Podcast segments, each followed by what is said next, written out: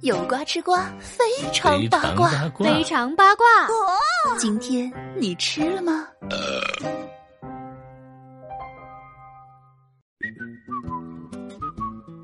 ？Hello，各位宝宝们啊！话说最近的高考是终于、终于、终于结束了啊！谁说的？高考已经结束一周了，好吗？呃，那主要是为了能够让大家好好的放松一下嘛。然后在放松的同时啊，不要忘记收听我们的非常八卦啊。那对于像小强妞我这样啊阔别学校多年的人来说呢，每年的高考呢都会看看啊，今年的这个高考语文作文题目又是啥？哎呀，今年又有哪些作死题目？哎呀，今年又有哪些零分神作？好的，请开始你们的表演。那果然呢，今年这个高考题目一出啊，那很多营销号都出来蹭热度了，纷纷的表示，嗯，今年我们又又压中高考题目了。那不过到底这个是真压中题目呢，还是纯属蹭流量啊？小强妞呢，我也不得而知。那到底有没有压中啊？就看明年这个考生的关注量，嗯，就可以确认了。不过呢，今天呢，小强妞要给大家说的这个瓜呢，是妥妥的啊，和高考相关的瓜。哎，那下面呢，我们就赶快趁着这个高考热度还没有完全散去的时候呢，来说一说这个因为高考而上了热搜的偶像同卓的事儿。啊，那话说这个同桌是谁啊？小强妞呢，我还真是不知道。于是呢，小强妞我专门去做了一点功课啊，百度百科了一下。那这位小哥哥呢，本来是男团深入人心的成员啊，结果呢，可能是为了让自己更火、更出位，让大家更快的了解到自己，于是呢，他在直播当中啊，来了一波好玩的操作。那这个操作呢，就是啊，自曝自己高考的时候呢，用了那么一丢丢的手段，竟然把自己往届生的身份改成了应届生。我的妈呀！而且这个事儿一出呢，小哥哥啊丝毫没有悔改之意，完全不是采用以往的冷处理方法，而是呢又开始在直播当中啊说自己，哎呦，连话都不敢说，嘤嘤嘤啊，假惺惺似的表示自己非常委屈。那随着这件事情的持续发酵啊，那很多官微呢也开始持续关注了。最终呢，当年有关于高考改身份事件的负责人呢，全部都被调查。哎，话说小哥哥说你是纪检委的，你真的一点都不夸张。当年你的那个前辈什么美美啊，不就这样拉出了一票藏在背后的人吗？可是按理来说呢，这么大的事儿啊，那小哥哥如果想要付出的话，小妞妞呢是完全可以理解的。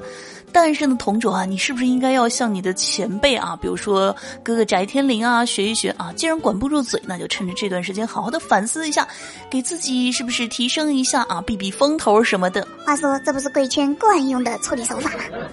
可是呢，人家同桌小哥哥偏偏是啊不走寻常路，那小哥哥呢是非但没有成绩，反而呢是时不时的啊冒个泡，而且呢最近呢同桌又以同桌工作室的名义呢开始在微博上作妖了。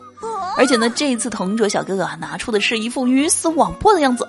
既然呢，我自己要凉凉啊，那这个时候我一定不能忘我自己亲爱的队友，是吧？患难时刻见真情。